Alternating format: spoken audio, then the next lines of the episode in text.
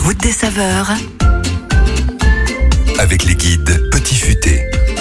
Et pour cette nouvelle route des saveurs, direction le Nord avec Claire Delbos des guides Petit Futé. Bonjour Claire. Bonjour Arnaud, bonjour à tous. Alors dans le Nord, précisément à Douai, euh, pour s'attabler dans un restaurant typique, l'Estaminet de la Petite Place, euh, situé dans le Vieux Douai. Alors là, on est vraiment dans la pure tradition de la cuisine du Nord de la France. Oui, vous avez raison Arnaud, on est vraiment dans un restaurant typique du coin. L'Estaminet, vous savez, c'est en fait la brasserie de la région et c'est toujours très convivial. Ici, on est dans un quartier du XVIIe siècle et l'établissement n'est pas tout jeune. Il a conservé les banquettes et les balustrades en bois qui en font tout son charme. Voilà pour le cadre, mais qu'est-ce qu'il y a dans nos assiettes? Alors, vous avez le choix entre des plats typiques du Nord ou une carte brasserie beaucoup plus traditionnelle. J'imagine que vous avez opté pour des plats typiques. Oui, vous avez bien deviné. hein. J'ai attaqué par une tarte au maroilles, qui est un peu mon péché mignon, faut l'avouer.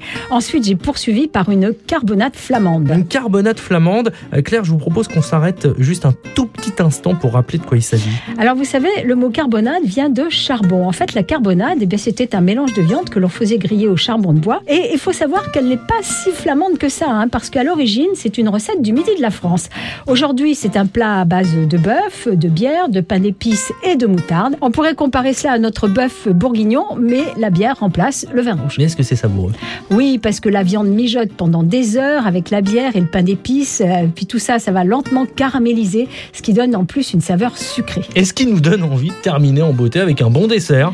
Par une tarte aux myrtilles. Évidemment, la très très bonne tarte aux myrtilles que vous aimez beaucoup. hein. J'adore. Côté prix. Bah, 25 euros en tout, c'est vraiment pas cher et vous avez même un plat du jour à 9 euros. Et ensuite, après ce bon déjeuner, qu'est-ce qu'on peut faire à Douai? Je me suis baladée dans Douai pour découvrir la mairie et son beffroi dont le carillon est composé de 62 cloches. Et pour le découvrir, il faut quand même monter 196 marches, comme ça ça fait digérer.